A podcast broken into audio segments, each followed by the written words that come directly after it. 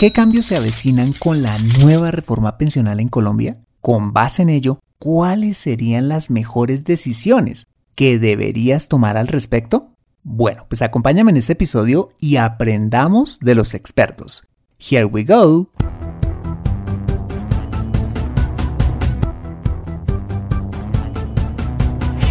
Bienvenido a Consejo Financiero, el podcast de finanzas personales donde aprenderás a manejar inteligentemente tu dinero, salir de deudas, tomar buenas decisiones financieras y alcanzar una prosperidad sólida y duradera.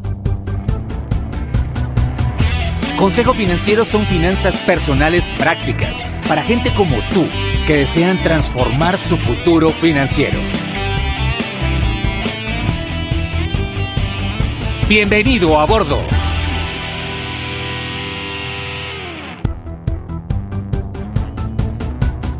Hola, ¿qué tal? Soy Fernando Fernández y quiero darte la bienvenida a un nuevo e ilustrativo episodio de Consejo Financiero, tu podcast, tu programa de finanzas personales en el que aprenderás a manejar inteligentemente tu dinero, a salir de deudas, a tomar buenas decisiones financieras y los principios para alcanzar una prosperidad sólida y duradera.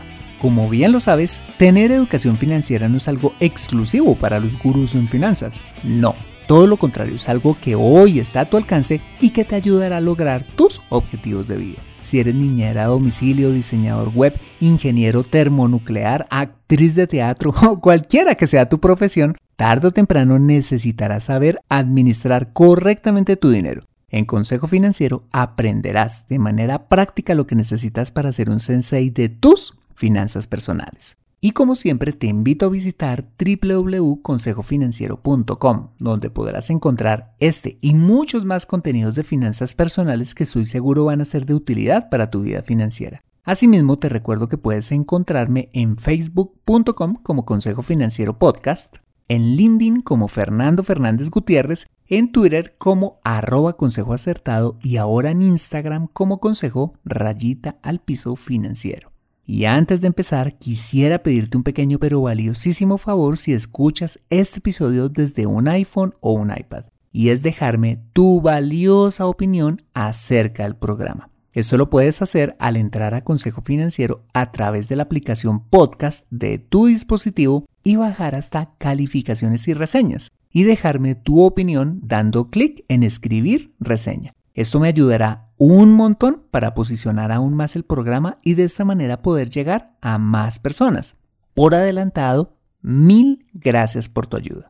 Bueno, y ahora sí, empecemos con el episodio de hoy. Bienvenidos a bordo. Hay un par de temas que están muy de moda por estos días en Colombia y que en los últimos años han sido motivo de preocupación para aquellas personas que cotizan a pensiones en el país y es, de una parte, decidir qué régimen de pensiones le conviene más a cada individuo y de otra, qué va a pasar con los próximos cambios que van a tener lugar a raíz de la próxima reforma pensional, que quizás se esté llevando a cabo a finales de este año. Bueno, pues para enseñarnos y aclarar todas las dudas, hoy nos acompaña Álvaro Montero. Él es abogado de la Universidad Nacional de Colombia, especialista en legislación financiera de la Universidad de los Andes y magíster en dirección y gestión de sistemas de seguridad social de la Universidad de Alcalá de Henares. Actualmente, el doctor Montero es profesor de la Universidad Externado y la Javeriana y es vicepresidente legal y de cumplimiento de una conocida firma administradora de fondos de pensiones en Colombia. Doctor Montero, gracias por aceptar nuestra invitación a Consejo Financiero. ¿Cómo está? ¿Qué tal Fernando? Muy bien, muchas gracias por la invitación a, hablar un poco de este tema que me apasiona mucho y en el cual llevo muchos años. Ok, súper, por eso es que lo invitamos. Bueno, y para empezar, pues sí, poner en contexto a quienes nos escuchan, ¿por qué no hacemos un breve repaso en torno a la estructura del sistema general en pensiones en Colombia? Acá, ¿cómo es la cosa? Bueno, sin, sin extendernos mucho, porque creo que muchas personas pues conocen cómo funciona el sistema, Simplemente recordar que hasta el año 94, realmente, después de la expedición de la ley 100, teníamos un sistema que era solamente el seguro social y un montonón de sistemas públicos. Entonces, algunos recordarán a Cajanal, muy, muy conocido, eh, algunas otras entidades públicas. Y lo que muchos no saben es que existían más de 1050 cajas públicas y privadas que administraban las pensiones. Eso es un dato curioso y que nos pone un poco en contexto de por qué se creó la ley 100. Entonces había tantos regímenes como cajas había, más todo el tema de las convenciones colectivas, pactos y demás. Entonces era un mundo bastante complejo, por decirlo de alguna manera, el tema de pensiones. Entonces, con la ley 100, lo que se busca es unificar, como el mismo nombre lo dice de la ley, todo un sistema de seguridad social que incluye el tema del sistema general de pensiones.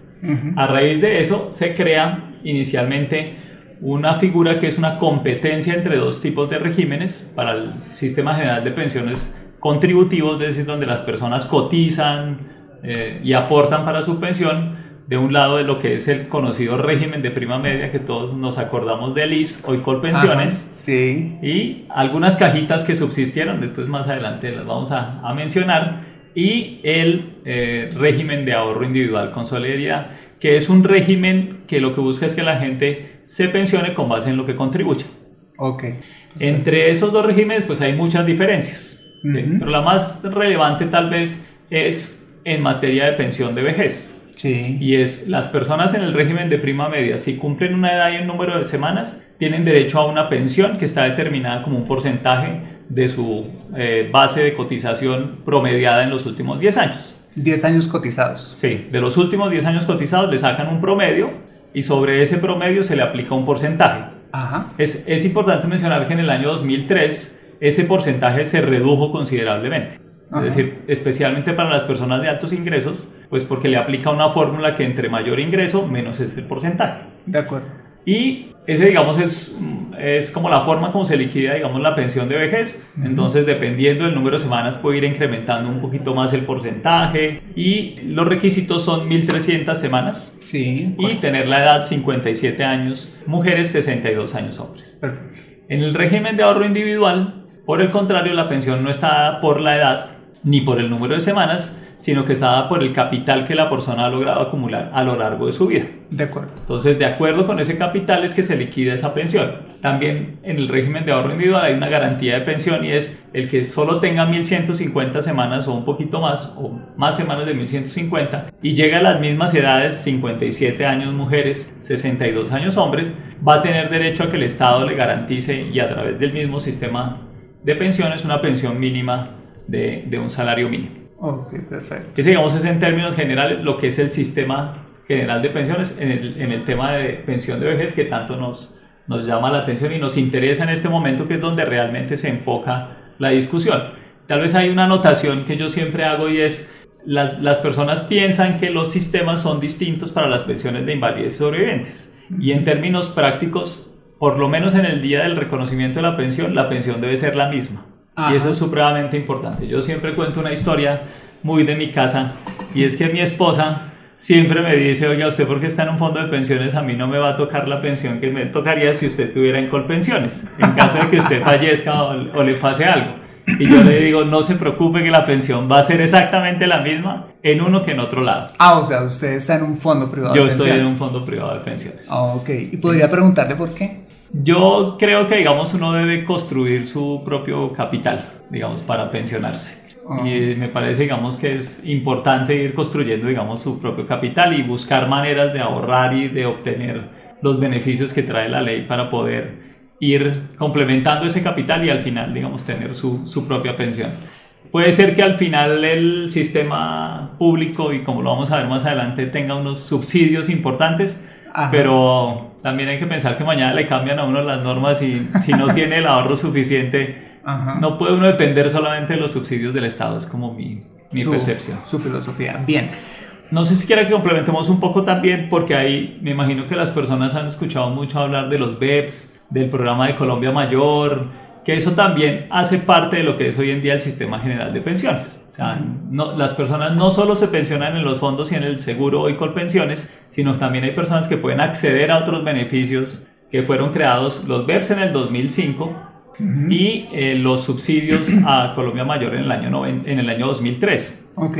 Eso es súper importante. En el caso de los BEPS es a aquellas personas que por lo general están en un trabajo informal, no se ganan más de un salario mínimo, Ah. es permitirles que ahorren parte de su ingreso para que al final tengan un beneficio económico, no se llama pensión porque por constitución la pensión tiene que ser igual o superior a un salario mínimo. Entonces el nombre que se le da es un beneficio económico en el cual esos ahorros que el señor hizo, más un subsidio que otorga hoy en día el Estado, se le devuelven periódicamente, por eso se llama beneficio económico periódico. Entonces se le devuelven a título de mesada para que tengan un ingreso en su vejez. Claro, pero entonces la persona que quiera ahorrar en los BEPS, pues por supuesto tiene que aportar para que el gobierno también le ponga. Exactamente. Y es, esa eso es, la, es esa muy, la muy importante, esa es la naturaleza. Y, pero lo importante del subsidio es que se lo otorgan al final.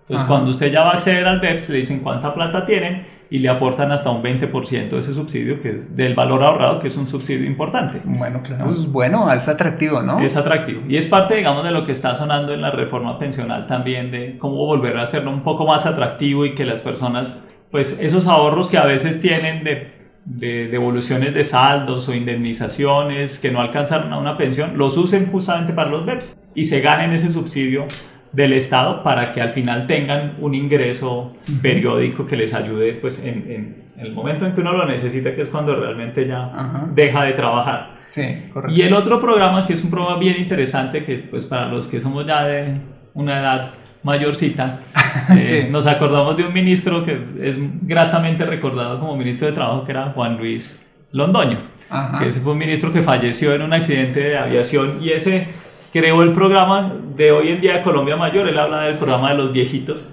y era a esas personas de CISBEN 1 y 2 que no tienen, digamos, como ingresos eh, de ningún origen, poderle dar a las personas mayores de 65 años un beneficio pues económico. La- Lastimosamente pues el, el- la capacidad del presupuesto que tenemos hoy en día pues ha hecho que ese beneficio se reduzca, es más o menos entre 65 mil y 70 mil pesos mensuales. Wow. Entonces eso pues obviamente ha llevado a que haya reducido. En, en algunos años alcanzamos a pagar cerca de 125 mil, 130 mil pesos mensuales por adulto mayor a esas personas que pues obviamente demostraran que no tenían ningún tipo de ingreso. Entonces Ok. eso es como la estructura que hoy en día existe de cobertura para la vejez. Ok. Y la que existe desde tiempos atrás y, y- que siempre ha existido, pues que en nuestro país es muy fuerte, es la cobertura familiar. Y es los hijos que ayudan a sus papás, ¿cierto? Ese es el sistema de pensiones con el que de pronto nuestros abuelos crecieron.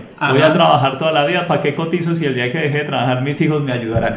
¿Sí? Esa mentalidad creo que nos toca cambiarla. Sí. Vemos que las eh, generaciones han cambiado mucho y Sí. uno pues ya no, uno no tiene tantos hijos, ¿no? Antes Sí. uno- señores tenían 10 hijos, entonces pues entre todos se ayudaban, ya hoy en día es mucho más difícil. Entonces Ah. hay que pensar un poco más en ese sistema general de pensiones y cambiar un poco esa mentalidad que teníamos. Claro, porque es que la demografía ha cambiado. Enormemente. Y pues lo que usted dice, o sea, hace años nuestros abuelos, bueno, no- hasta nuestros padres Sí. alcanzaron a tener muchos, muchos, muchos, muchos hijos. Hoy en día, o las parejas o no tienen, o si al caso tienen, tienen un hijo. Un ¿no? hijo, dos hijos máximo.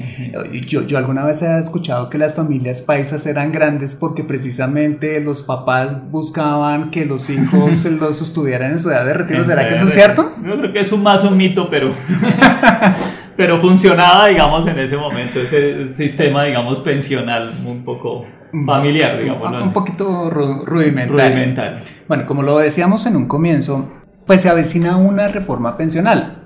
Y mi pregunta es, ¿por qué se hace necesaria una reforma? ¿Por qué no nos quedamos como estamos?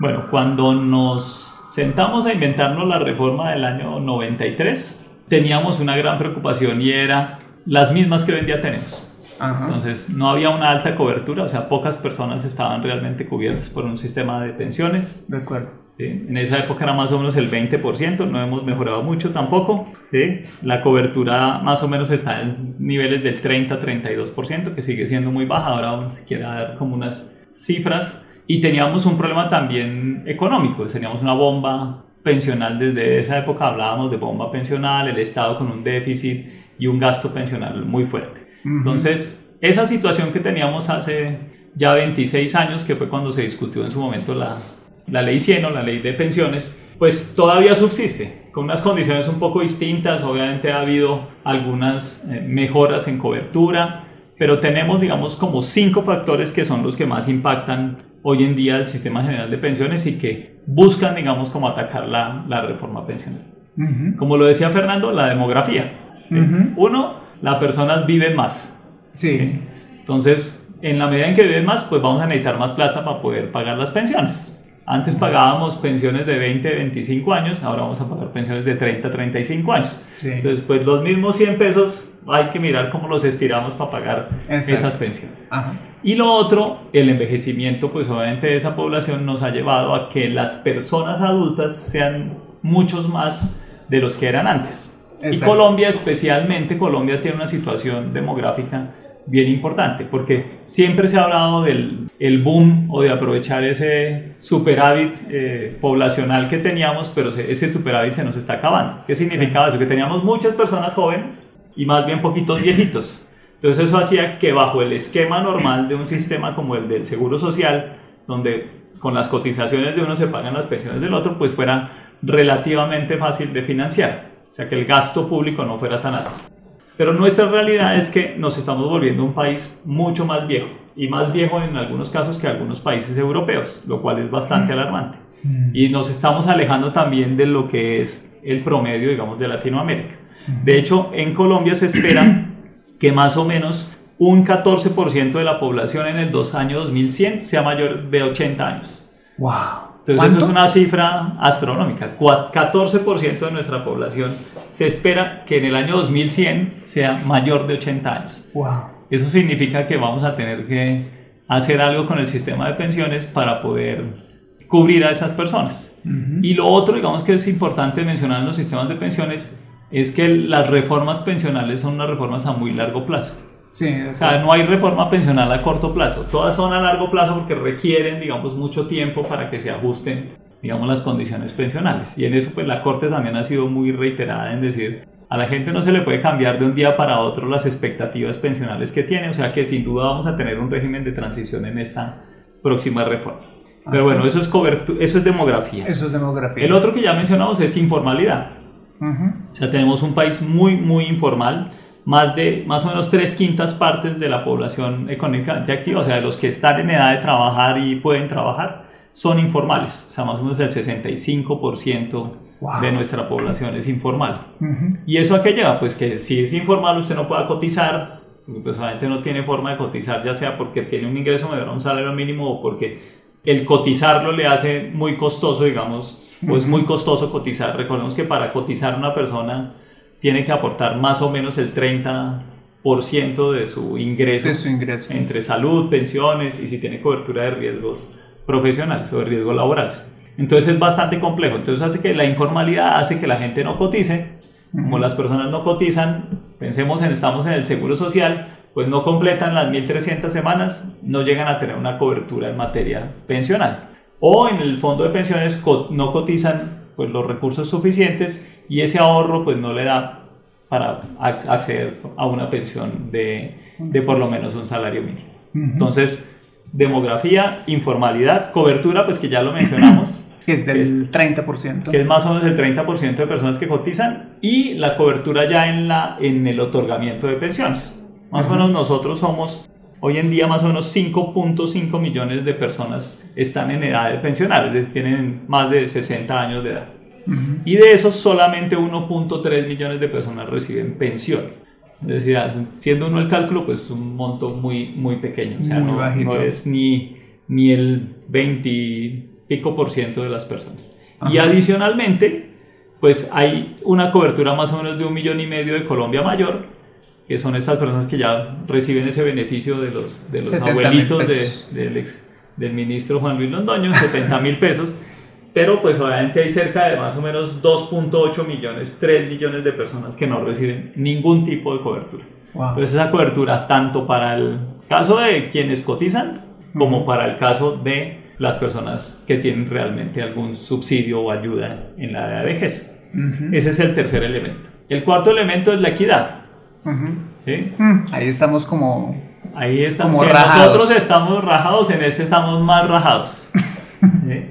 ¿Y por qué? Hay un, hay un índice que es conocido entre los economistas y es como el índice, digamos, que mundialmente se utiliza para medir la pobreza, que es el índice de Gini, es decir, qué tan desigual es el país. O sea, qué tan ricos son los ricos y qué tan pobres son los pobres. Y qué tantos ricos hay y qué tantos pobres hay. Realmente Colombia ha evolucionado mucho en su clase media. Y uno lo ve, digamos, que ya estamos, digamos, de, en, en otras generaciones, uno ve cómo era el país hace 30, 40 años y ha evolucionado mucho la clase media. Realmente las clases medias han crecido en Colombia de manera importante. Pero los ricos se han hecho más ricos y los pobres se han hecho más pobres. Entonces el índice de Gini mide como ese nivel de desigualdad. Lo más triste que ocurre en Colombia es que después de que se aplican las pensiones, o sea, todos los subsidios que paga el Estado, las pensiones que se le pagan, somos más desiguales que antes de las pensiones. Wow. Entonces, ¿eso qué significa?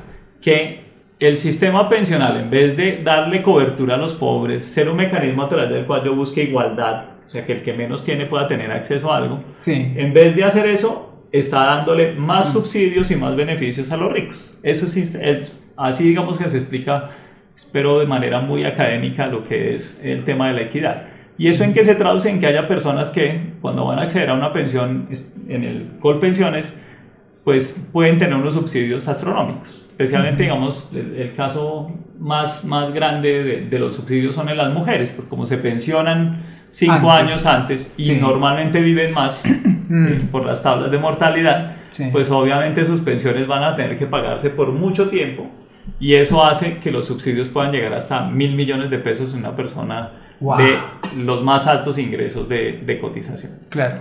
Entonces, el tema de equidad, digamos, es un tema complejo y es algo que sin duda hay que resolver porque no puede uno seguir gastando como Estado para generar más inequidad. Exactamente. Ese, es un tema relevante. Y el último en materia pensional es el tema de sostenibilidad, es que tanto nos está costando como Estado poder tener un sistema de pensiones. Sí. Entonces es supremamente costoso, ya sabemos que digamos más o menos un porcentaje muy alto de nuestro presupuesto, cerca del 16-18% anual, se dedica al pago de pensiones. Y eh, tenemos un déficit de más o menos el 3.7% del PIB. Es decir, que es un, que es un montón de dinero.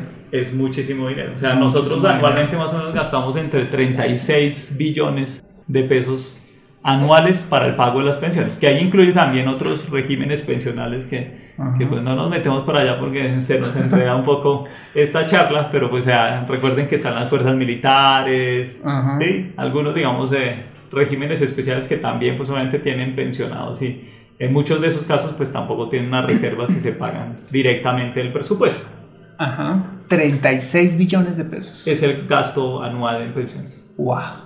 Claro, y eso pues sale pues de, pues de los impuestos de todos de nosotros. De los impuestos. Eh, y quedamos debiendo. Y quedamos debiendo, el déficit es de más o menos del 3.7% del PIB. Entonces es un monto bastante, bastante importante. Lo triste es que nos gastamos más en pensiones que en educación. Entonces cuando uno dice... Claro, pues cómo vamos a salir adelante si, el, si la educación es precisamente uno de los motores de desarrollo de un país. Motor de desarrollo, pero pues nos toca pagar más pensiones que poder invertirle, digamos, a, a nuestros niños. Esa es ah. como nuestra situación. Entonces, ¿eso qué hace? Pues que tengamos que pensar en una reforma pensional sin lugar a dudas. Okay. O sea, hay que ser responsables con el país, porque de hecho sería seguir bajo este, como este adormilamiento en el que estamos de pensar que, pues qué bueno que haya personas que puedan acceder a la pensión, pero realmente no estamos resolviendo los problemas de fondo. De nuestros hijos, de nuestros nietos, de, de las siguientes generaciones. Es, sin duda, o sea, si no tomamos la decisión ahora, pues de las próximas generaciones se van a voltear y van a decir, oiga, pero nos dejaron fue un problema en vez de ayudarnos a mejorar la economía del país. No, claro, y además que definitivamente, pues bueno, no solamente es nuestra responsabilidad, sino que es una papa caliente de cada gobierno y cada gobierno por razones políticas no se quiere meter con el tema de la reforma pensional porque por supuesto es un tema mm, impopular. Sin duda digamos, el tema de las reformas pensionales pues nunca son populares. Nunca son populares, todos sabemos pues obviamente que el, el, Congreso pues obviamente también tiene un interés político, entonces pues las reformas pensionales en, en épocas electorales pues son más difíciles de pasar, porque pues obviamente no, los, los, los, políticos no quieren que digan, ah, usted es el que está votando para que me bajen mis pensiones. Exacto. Entonces, pero el gobierno como tal y el país ya tiene un compromiso de, de, hacer una reforma pensional y esperamos, por lo menos lo que ha hecho el gobierno es que después de las elecciones de octubre, que son las elecciones locales en Colombia, pues vamos a tener un proyecto de reforma pensional. Como para diciembre. Como para diciembre. Sí, siempre, digamos, las reformas complicadas se pasan en los últimos meses del año. todos saben, por ejemplo, las reformas tributarias siempre se aprueban en los últimos días del mes de diciembre. La reforma del año 93 se aprobó en los meses igual de diciembre de ese año porque son reformas, digamos, complejas y donde hay un poco menos de ruido, digamos, de... Bueno, estamos concentrados en, en el holgorio. En el holgorio, sí, sin duda. Pero eso, digamos, es un poco por qué necesitamos esa, esa reforma pensional. Ok, bueno, pero y en términos generales, y, gracias por la ilustración, porque yo creo que a todos nos queda claro por qué se hace necesaria y no hay una ni dos, sino hay cinco, razones, Para, para hacerlo, es ¿Para dónde cree usted entonces que va esa nueva reforma pensional? Digamos, ¿cuáles van a ser como esos objetivos o esos cambios que debemos esperar y a los cuales debemos prepararnos también? Pues ha habido bastantes propuestas de reforma pensional realmente hay como dos bloques de reformas grandes que se han presentado. Ha habido muchas otras propuestas, pero sin sustento, sin un tema, digamos, de, de estudios y análisis. Hay unas, digamos, que son como de los gremios, entonces está la de Asofondos, está la de ANIF, la de Desarrollo, la Universidad de los Andes a través del CEDEF hizo también una, una, propuesta y el Banco República hizo más que una propuesta como un análisis de la situación pensional. Eso es como lo que está muy técnico, ¿no? Sí, mucho más técnico, aun cuando tomó, digamos, partido en algunos temas muy puntuales de lo que pudiera ser una, una reforma sin ir, digamos, a un tema más, más profundo como en los otros casos. Eso es lo que hay hoy en día en materia de información. O sea, no hay realmente una propuesta por parte del gobierno. El gobierno no tiene hoy en día una propuesta sí hay como un consenso de que la reforma no puede ser solamente de miremos los fondos y miremos Colpensiones, sino que hay que hacer como una reforma en todo el sistema, digamos, de protección para la vejez. Y así lo hemos denominado, creo que todos los actores que hemos participado de alguna u otra manera en estas propuestas, y es, hay que buscar pues cobertura para la persona que no puede cotizar, cobertura para el que no tiene ningún tipo de ingreso y cobertura, digamos, para el que cotiza. Correcto. Entonces hay que buscar, digamos, a todo nivel mejorar los temas de cobertura, eventualmente mejorar temas de equidad. Digamos, en eso, digamos, hay un consenso importante. En esos cinco elementos que veíamos del por qué la, la reforma pensional, pues sin duda el tema de cobertura y reducir los subsidios, o sea, no puede ser que sigamos generando más pobreza en vez de generar riqueza y cómo hacer un poco más sostenible nuestro sistema. Entonces, se han planteado dos tipos de reformas que son muy similares desde el punto de vista de estructura, aunque tienen al final un par de diferencias ya más conceptuales en, esa estructura. Las, es, las reformas todas están encaminadas a un sistema que se llama el sistema de pilares. El sistema de pilares, ¿qué es lo que busca? Que haya diferentes niveles de cobertura. Entonces, que haya, por ejemplo, un primer nivel que sea con garantía del Estado, al que todo el mundo pueda acceder, y que tenga, digamos, esa cobertura básica eh, mínima. Eso estoy hablando de las personas que pueden cotizar o que tienen capacidad de cotizar. Okay. Entonces, en ese, en ese esquema, digamos, de esas personas que tienen capacidad de cotizar, ese primer pilar debiera garantizarle a todo el mundo por lo menos una pensión mínima. Correcto. Dentro de esos, pues hay discusiones que dicen hay que bajar la pensión que no esté atada al salario mínimo. Te recuerdan que el salario mínimo crece un poco más que la inflación, porque pues hay factores que son la productividad, que tanto ha crecido, el desarrollo económico del país, y es como devolverle a los trabajadores ese crecimiento económico para mejorar, digamos, su ingreso. Un poco la discusión es si la persona ya no está vinculada pues a la activamente, digamos, al mercado laboral, pues de las pensiones deberían poderse incrementar más con IPC que con el incremento del salario mínimo. Pero esa es una discusión muy grande porque es una discusión a nivel constitucional. Entonces, aunque hay algunas reformas que la tocan, la mayoría, digamos, son muy claras en decir, si nos ponemos a esperar una reforma constitucional, de pronto se nos enreda un poco la reforma pensional. Pero entonces ese primer pilar lo que busca es darle a esas personas, pensemos, una pensión mínima de un salario mínimo. ¿Con qué condiciones? Con unas condiciones de un número de semanas y una edad. Ajá. De ahí para allá, digamos, el segundo pilar es un pilar adicional, o sea, el que puede contribuir más de un salario mínimo, que pueda tener un ingreso un poco mayor, sí. que es como el sistema puramente contributivo, como hoy en día lo reconocemos. Y un tercer pilar que siempre se ha hablado, que es el ahorro voluntario. O sea, ya si usted tiene una mayor capacidad distinta, digamos, a su ingreso laboral y el porcentaje que normalmente tiene que cotizar, pues que ese mayor ahorro le permita a usted bajo ese tercer pilar tener una mejor pensión. Así funcionan los sistemas de pilares en el mundo. Digamos, no, no nos estamos inventando nada nuevo. Ah, ok. ¿sí?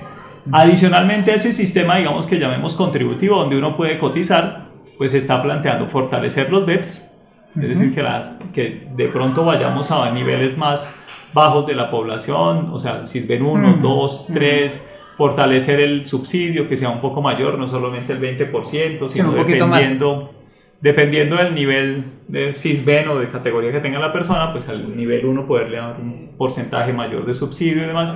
Y lo más importante, que las personas que tienen algunos recursos por devolución de saldos o indemnización sustitutiva estén obligados de alguna manera, ¿sí? aunque sea por defecto o que la primera regla sea que esos recursos se le paguen a través de un BEP y no como hoy en día ocurre que una persona recibe 30 millones de pesos Y ya, pero- se y los ya, gasta. Se los gasta y ya no volvió a tener un ingreso de esa plática. Ajá. Entonces que eso lo pueda recibir en el tiempo como un ingreso pues mucho más, más periódico y permanente y que le permita pues obviamente en los momentos de, en, que, en que lo necesita tener es- ese ingreso que pues obviamente no es igual a un salario mínimo pero es un ingreso digamos importante cuando no se tiene pues no se tiene ningún otro tipo de ingreso. Aclaremos que la indemnización sustitutiva es ese dinero que recibe eh, la persona que cotiza cuando no logra, no Cumplir logra, los requisitos. no logra pensionarse. Ujú. Sí, cuando no cumple todas las semanas y llegó a la edad, pues le devuelven en la indemnización sustitutiva en el, el régimen público de Colpensiones, Sí. pues le devuelven las cotizaciones más su inflación. Y en el Exacto. fondo de pensiones le devuelven el saldo que tenga en su cuenta individual. Más los es- rendimientos. Más los rendimientos, que es la devolución de saldos. Se llama un Exacto. poco distinto, pero es exactamente lo mismo. Van a Ok. devolver la plata de lo que en teoría ahorró, en un caso con rendimientos, el otro solo inflación, Ajá. que ese es un tema también bastante discutido en materia de la reforma, pero que busca como devolver esos recursos y que la persona no se los gaste de un solo momento, sino que tenga, digamos, ese acceso. Perfecto. Y también fortalecer el programa de Colombia Mayor, de pronto incrementar un poquito más los subsidios. Todas las reformas están encaminadas bajo la misma fecha. ¿Dónde está la diferencia primordial? La diferencia primordial es que hay unas reformas que dicen, casi todas las reformas tienen claro, digamos, que Colpensiones, por lo menos como existe hoy en día, o el régimen, digamos, de Colpensiones debiera desaparecer. ¿sí? O sea, no podemos seguir dándole al señor que se gana 20 salarios mínimos un subsidio de 500 millones de pesos cuando se pensiona. Claro. Entonces esa es una propuesta, digamos, que es, por lo menos hay consenso, digamos, en el... eh, Como encerrar con pensiones. Pero cerrar- bajo ese esquema, Ah, ok. ¿sí? Bajo ese esquema, o sea, que las pensiones que hoy en día existen, pues dejen siguen de existir. pagando. ¿sí?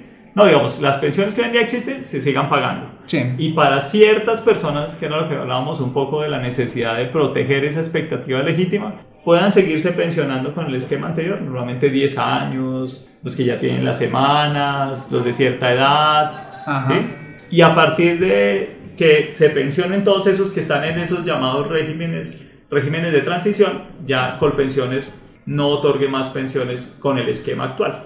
O Ok. sea, digamos, es como el consenso, digamos, en todas las reform- en todas las propuestas de reforma que hay. Obviamente hay algunas que no, no tienen sustento técnico, que dicen, no, hay que dejar por pensiones como está y hay que acabar los fondos y hay que llevarse la plata de los fondos al, al, Sí. al Estado y gastárnosla y después veremos a ver qué hacemos, de dónde, de dónde sacamos para financiar las pensiones. Ujú. Ahí entonces, bajo esa primer estructura como general de pilares, hay como dos tipos de reformas. Los fondos de pensiones que dicen, vamos a tener a colpensiones con los pensionados actuales, pagándoles sus pensiones, una transición. Ujú. importante para las personas que hoy en día están en colpensiones. De hecho, ellos plantean con las, las condiciones actuales 10 años. Y el que quiera de los que hoy en día está seguir en colpensiones, que siga en colpensiones, pero bajándole el tema de subsidios y bajándole la- el monto de las pensiones. Claro, porque finalmente es lo justo, ¿sí? Sí. Porque se supone que el que más tiene, pues es el que menos El subsidio. que menos subsidio debiera tener. Exactamente. Sí, los, los, impuestos en general pues son progresivos y no regresivos, digamos, no es quitarle al que menos tiene para, para darle a- al que más tiene. Entonces, un poco, digamos, la reforma de los fondos y de ANIF está, y un poco también la de la Universidad de los Andes está en ese enfoque, poco Ajá. hacia Colpensiones cerrémoslo, no inmediatamente porque tiene pensionados, tienes personas que pues no puedo cambiarle el sistema general de pensiones. Ya, de decirle, un día para otro. ya, le, le falta un día y qué pena señor, ya no se pensiona así, sino su pensión es ahora con las nuevas reglas, y porque pues, además constitucionalmente no es posible, y tiene razón, pues todo el mundo tiene una expectativa, ya tiene una edad, está esperando acceder a ese tipo de pensión, pues no se pueden cambiar los sistemas pensionales de un momento a otro.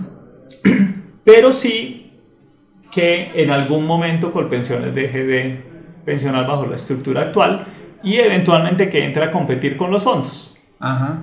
O sea, que tengamos las mismas condiciones. Iguales en las mismas condiciones, es que las personas puedan aportar y que en esa medida que aporten, si no cuentan con el capital, cuando llegan a un número de semanas, que hoy en día son 1150, y una edad, pues tengan una garantía de pensión a cargo del Estado o del mismo sistema. Recordemos que hoy en día en los fondos de pensiones un pedacito de nuestra cotización se va a una cosa que se llama el Fondo de Garantía de Pensión Mínima, que busca es eso, que el que no completó el capital pero tiene unas semanas y una edad, tenga por lo menos una pensión mínima. Exactamente. Y de ahí para adelante, como lo explicamos en el sistema de pilares, que esa parte adicional contributiva pues sea simplemente el mayor valor que yo puedo tener de pensión dependiendo de mi ingreso y la parte voluntaria pues obviamente mejorar esa, esa pensión que yo tengo si tengo la capacidad de ahorrar adicionalmente. Esa es como la estructura de la pensión de la reforma de Asofondos, ANIF y la Universidad de los Andes o el CEDEF. Por el otro lado está Fe Desarrollo que dice que hay que mantener el primer pilar a cargo del Colpensiones. Ajá. Es decir, que sea Colpensiones el que otorgue esa pensión para todos los que tengan eh, un salario mínimo. Es decir, a todas las personas que cumplan requisitos, Colpensiones le va a otorgar una pensión de un salario mínimo. Y de ahí para adelante que fueran los fondos los que eh, efectuaran el pago, digamos, de esa pensión adicional o ese porcentaje adicional de acuerdo con los ahorros.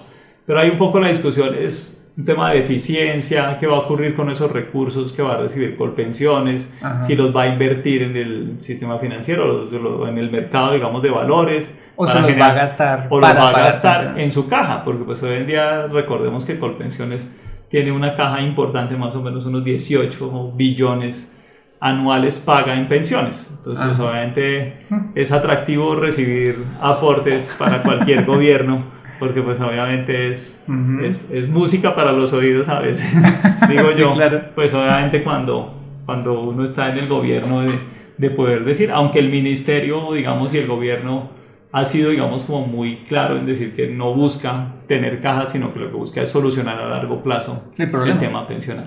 Y un poco hemos tenido oportunidad de discutir o de mirar estos temas con el, con el gobierno y el gobierno, digamos, está como muy claro en la necesidad de resolver los temas, o sea, todos estamos alineados en, en, cómo resolver los temas, hay unas diferencias conceptuales y, esa es como la situación. Obviamente hay algunas propuestas, como lo mencionamos, que dicen hay que cerrar los fondos, saquemos la plata y volvamos todo con pensiones, pero no tiene, digamos, mucho sustento técnico y no hay como propuestas reales, son más, digo, parte de, de algunas campañas en esta época electoral. Ajá, ok. Eso es como, espero que haya sido un poco clara la explicación, sé que a veces difícil entender el tema pensional, pero, pero espero que haya sido como claro cuál es la, la idea de, la, de, las reformas pensionales. No, está clarísimo. Bueno, y en su opinión, esta pregunta me la hacen todos los días y es, ¿qué me conviene más? ¿Un fondo privado? ¿Me conviene más Colpensiones? ¿Qué opina usted? ¿A quién le conviene más un fondo privado y a quién el, digamos, las pensiones del Estado, Colpensiones? Bueno, hoy, digamos, yo, yo siempre digo que y, puede resultar una respuesta de cajón y es depende. Siempre va a depender, ¿cierto? Yo tengo algunos amigos conocidos que dicen, yo estoy en un fondo, y voy a poner un caso, digamos, crónico que, que existen y es una persona que tiene ingresos altos, ha aportado toda su vida, pensemos que tiene 40 años de cotización y no tiene eh, hijos, no tiene herederos, personas que lo puedan sustituir en su pensión, pues sin duda, digamos, lo más favorable va a ser un fondo de pensiones que le va a pagar su pensión hasta el día en que muera y los saldos los va a poder heredar, ¿cierto? Digamos, es el caso extremo.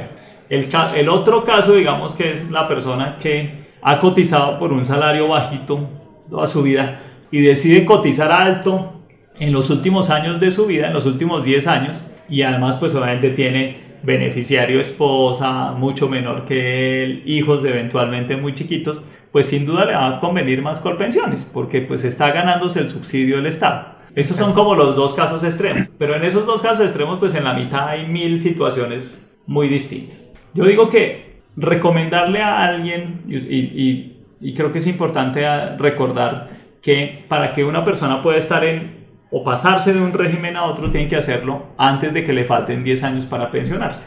Ajá. Tomando como referencia los 57 años mujeres y 62 los 62 años. O sea, los, las señoras antes de los 47 tienen que tomar la decisión de dónde se quieren quedar y los señores antes de los 52 años. De acuerdo.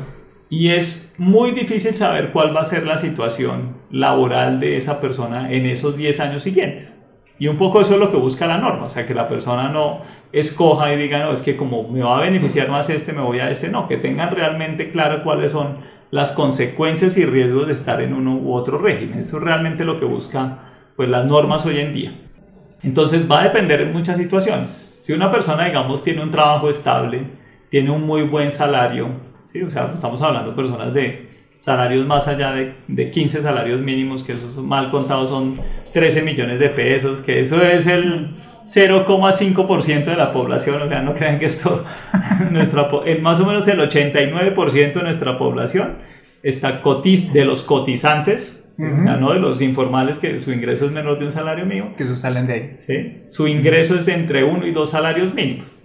Entonces realmente el porcentaje de la población de ingresos altos es muy, muy reducido.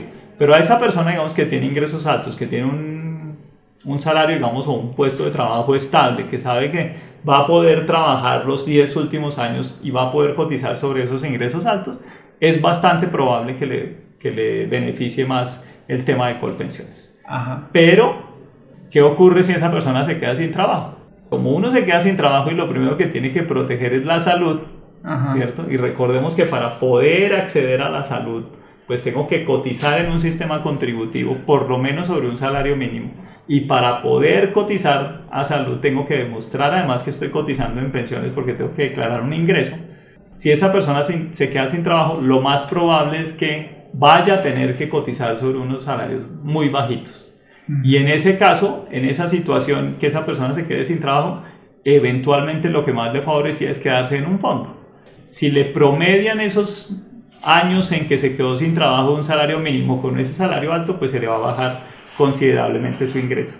Mientras que en un fondo, como es con el capital que tiene y como ha venido cotizando durante muchos años, pues esos primeros años que cotizó, así no hubieran sido con un salario muy grande, pues hoy en día se ha ganado el rendimiento de 40, 40 y tantos años. Entonces todo va a depender de las circunstancias de cada persona. Entonces es muy difícil decir a, este, a todos nos conviene más los fondos, a todos nos conviene más eh, colpensiones. Y, y, también otro tema muy importante que, que últimamente se ha recalcado mucho es en los fondos las personas de bajos ingresos solo necesitan 1.150 semanas para pensionarse y acceden a una pensión de un salario mínimo. En Colpensiones se necesitan 1.300. Entonces a veces las personas de un salario muy bajito, de salario mínimo, salario y medio mínimo, hasta más o menos dos salarios, pues se pasan a Colpensiones pensando que pueden tener una mejor pensión y el problema es que ni siquiera completan las 1.300 semanas y lo que van a obtener de devolución de los aportes es muy bajito para poder acceder a un, pues no van a tener digamos ni siquiera una devolución que va a ser ínfima, o sea en promedio son 3, 4, 5 millones de pesos comparados con las devoluciones de, de, los fondos que están más o menos en promedio 36 millones de pesos. Exactamente. O sea, lo que quiere decir es que alguien que le convenga Colpensiones definitivamente es alguien, uno, pues que tenga un trabajo estable, ¿sí? Y que, y que por lo menos tenga una expectativa grande de que de ahí a los 57 años mujeres o 62 años hombres va a seguir siendo empleado. ¿sí? Va a seguir con ese ingreso y va a poder seguir cotizando sobre esos ingresos altos. Exactamente, de lo contrario, ahí de pronto podría ser un tema... es un tema, digamos, de riesgo mm. y de evaluar. ¿sí? Y también, digamos, depende de toda su, su, condición y su entorno familiar. Como mencionaba, el que no tiene hijos, no tiene esposa, ¿sí? Pues a ese no le interesa, digamos, eh, dejar una pensión, pues es mejor, digamos, un fondo de pensiones porque va a heredarle a las personas los recursos que tenga ahí el día que termine de pagarle su pensión. Ok, perfecto. ¿Y usted qué le diría a una persona que, bueno, eh, y eso creo que se está presentando bastante eh, en los últimos meses, Y es que como hay una inminencia de, de, esa reforma pensional, le están diciendo a la gente que está en fondos privados, mire, pásese ya, tiene que pasarse ya antes de que, antes de que, bueno, se ponga en curso. que salga la ley. Que salga la ley y entonces usted se quedó por fuera, ¿sí? ¿Usted qué le diría a esas personas? Bueno, yo lo que le diría con la experiencia, digamos, que yo tengo y un poco con, con lo que ha sido la posición de nuestra Corte Constitucional es, no es un momento cero donde le dicen a uno, su pensión era así y al día siguiente le ha cambiado. O sea, la, la protección constitucional exige que haya unas transiciones, es decir, hay que esperar a ver cuál es ese tipo de reforma que se va a aprobar y sin duda va a haber uno al que esté muy cerca a pensionarse, que es probablemente el que más susto le dé de que me cambien las condiciones, seguramente va a haber un periodo de transición en el cual le van a mantener esas condiciones, se va a poder pensionar con las condiciones actuales. Correcto. Entonces, hablemos de un rango razonable de 10 años, o sea, las personas que hoy en día tienen 47 mujeres, 52 hombres, o de pronto un poquito más dependiendo de lo que finalmente se discuta en el Congreso, esas personas, pues el sistema que hoy en día tiene, difícilmente se los van a cambiar. O sea, es muy improbable porque pues la Corte ha sido muy clara en que esas expectativas hay que protegerlas. De acuerdo. Entonces, frente a ese primer grupo de personas, pues ese grupo de personas debe estar tranquilo. Sin duda, ante una reforma pensional, para el que esté hoy en día, pensemos que están en ese rango de edad y le cambian las condiciones, probablemente también vaya a haber una ventana para cambiarse de un fondo a Colpensiones o de Colpensiones a un fondo. Eso es normalmente lo que ocurre en las reformas pensionales. Como hay un cambio normativo, pues a las personas no se les puede dejar, se quedó ya donde estaba. No, le cambiaron las condiciones, se le da la posibilidad eventualmente de tomar una nueva decisión, dependiendo de lo que al final sea la reforma. Y para las personas jóvenes, ¿eh? o sea, los que están menores de esos 47, 52, o yo diría, y todos, muchos más jóvenes, el consejo es, sin duda, el sistema pensional como hoy en día lo conocemos va a cambiar para esas personas. ¿sí? Sin duda va a ser distinto, o sea, no van a tener los subsidios de colpensiones, no van a, porque es un consenso y además es una necesidad, o sea, no es algo eh, que a alguien se le haya ocurrido, sino esa necesidad que tiene este país de lograr disminuir esos subsidios para poder otorgar mayor cobertura.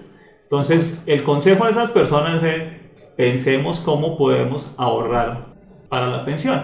Y hay muchos mecanismos y los gobiernos se han inventado muchas ideas para que la gente pueda ahorrar y fomentar ese ahorro voluntario.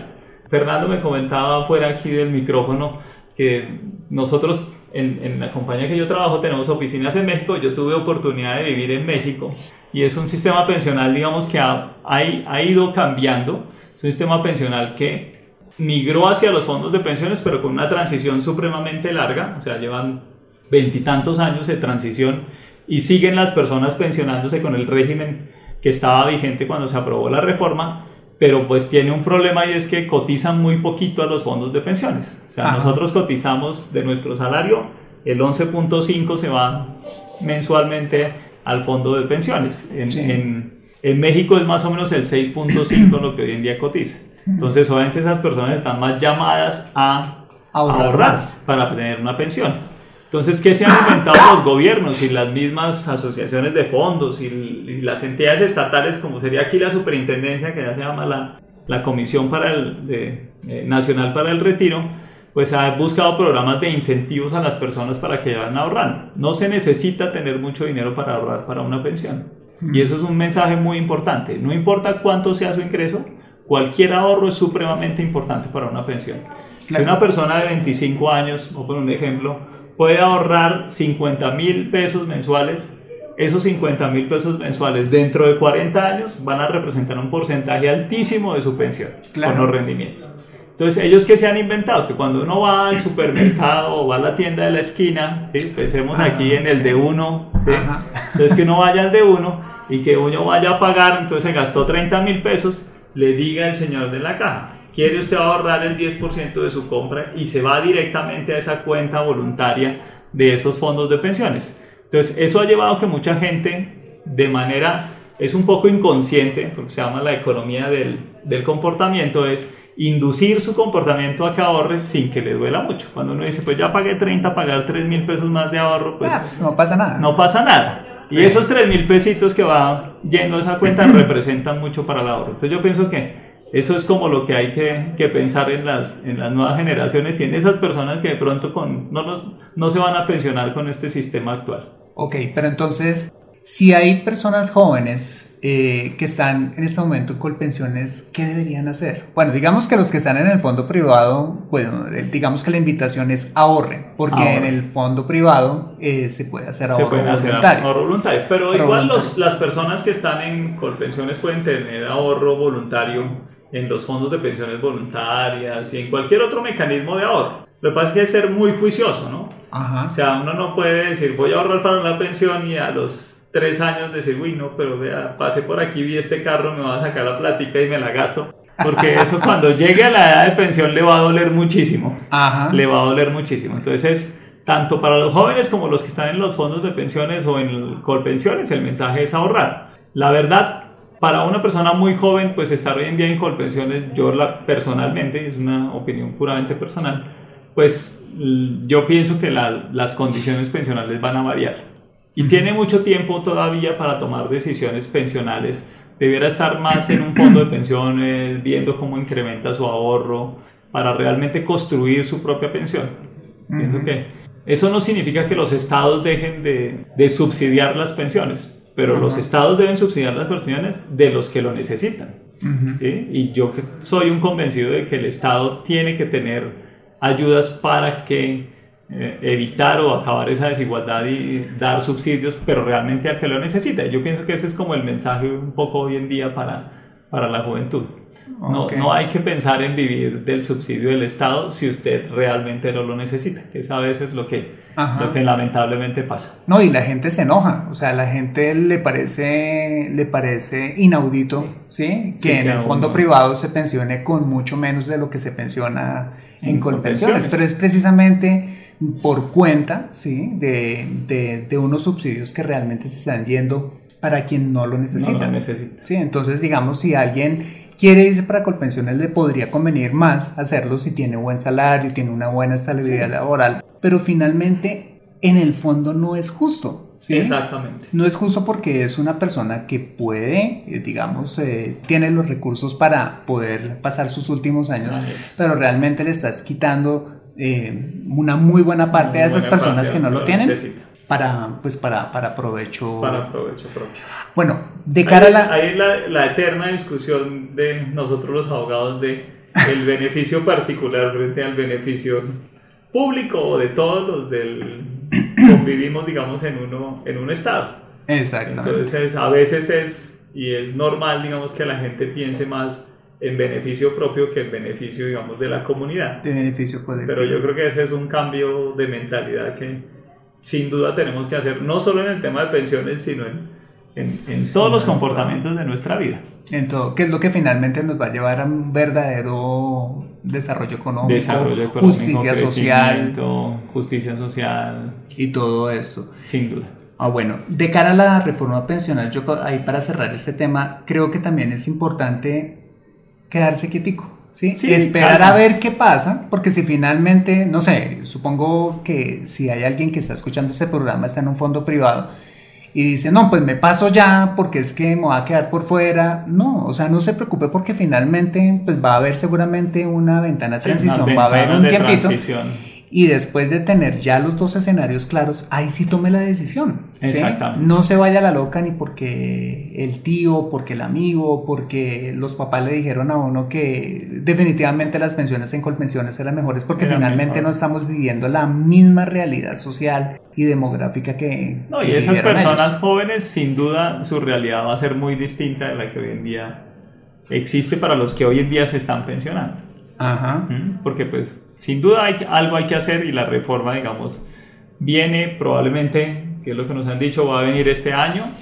¿sí? Pero si no es este año, sin duda va a ser en, los, en el muy corto plazo porque pues no, no, nuestra sostenibilidad no, no aguanta mucho. Además son los compromisos que tenemos como Estado, que hacemos parte de la OECD frente al Fondo Monetario y es ajustar ese sistema porque nos está llevando a un déficit grande y a un problema, digamos, de de inversión en lo que, en, lo que realmente necesita el país. Bueno, pues podemos concluir que aunque hay mucha incertidumbre en cuanto al tema pensional, asesorarse bien, tomando una decisión racional basada en mi situación y no la de un familiar o un amigo. Y por supuesto, hacer un plan, porque finalmente nosotros tenemos una responsabilidad con nuestro yo del futuro. O sea, finalmente, Sin duda. o sea, nuestro bienestar del futuro depende de lo que hagamos hoy. Y ahorrar definitivamente es clave para poder tener ese, ese, ese futuro financiero. Y hay que romper ese comportamiento de es más placentero gastar hoy que ahorrar, pero sin duda va a ser más placentero con ese yo futuro que dice Fernando, el Ajá. haber ahorrado que el haber gastado. Exactamente, un 10%. Sí, no, no tiene que ser mucho. Es Ujú. un porcentaje, digamos, de su ingreso, ah, destínelo a ahorrar y sin duda su vida va a ser un poco distinta en, en- en esos años en que va a necesitar de ese ingreso. Exactamente. Bueno, doctor Montero, gracias por aceptar nuestra invitación a Consejo Financiero. De verdad que fue bastante ilustrativo y creo que a la audiencia le va a servir mucho lo que aprendimos hoy. No, pues Fernando, nuevamente mil gracias por la invitación y a la orden cada vez que quieran hablar de este apasionante mundo de las pensiones, como les digo yo a mis alumnos. Aprende a construir riqueza en Consejo Financiero. Bueno, muy bien, este ha sido el episodio número 105 de Consejo Financiero. Si quieres ponerte en contacto con el doctor Montero, lo puedes encontrar como Álvaro Montero Agón en LinkedIn. Y si te ha gustado este episodio, házmelo saber suscribiéndote al podcast y sobre todo escribiendo tu valioso comentario en torno a este programa. Asimismo, te invito a compartir este episodio a través de tus redes sociales con tus contactos, familia o amigos a quienes consideres les sea útil este episodio para su vida financiera. Bueno, yo soy Fernando Fernández, tu asesor financiero y anfitrión de este programa. El sello de José Luis Calderón en la edición de este podcast. Muchas gracias por compartir tu tiempo conmigo haciendo tu presupuesto, bajando a toda velocidad en una montaña rusa, trotando a la madrugada, esperando a tu primera cita a la persona que te encanta o donde quiera que estés y recuerda. Consejo Financiero son finanzas personales prácticas para gente como tú que desean transformar su futuro financiero. Buena semana y nos vemos en el siguiente episodio. See you soon.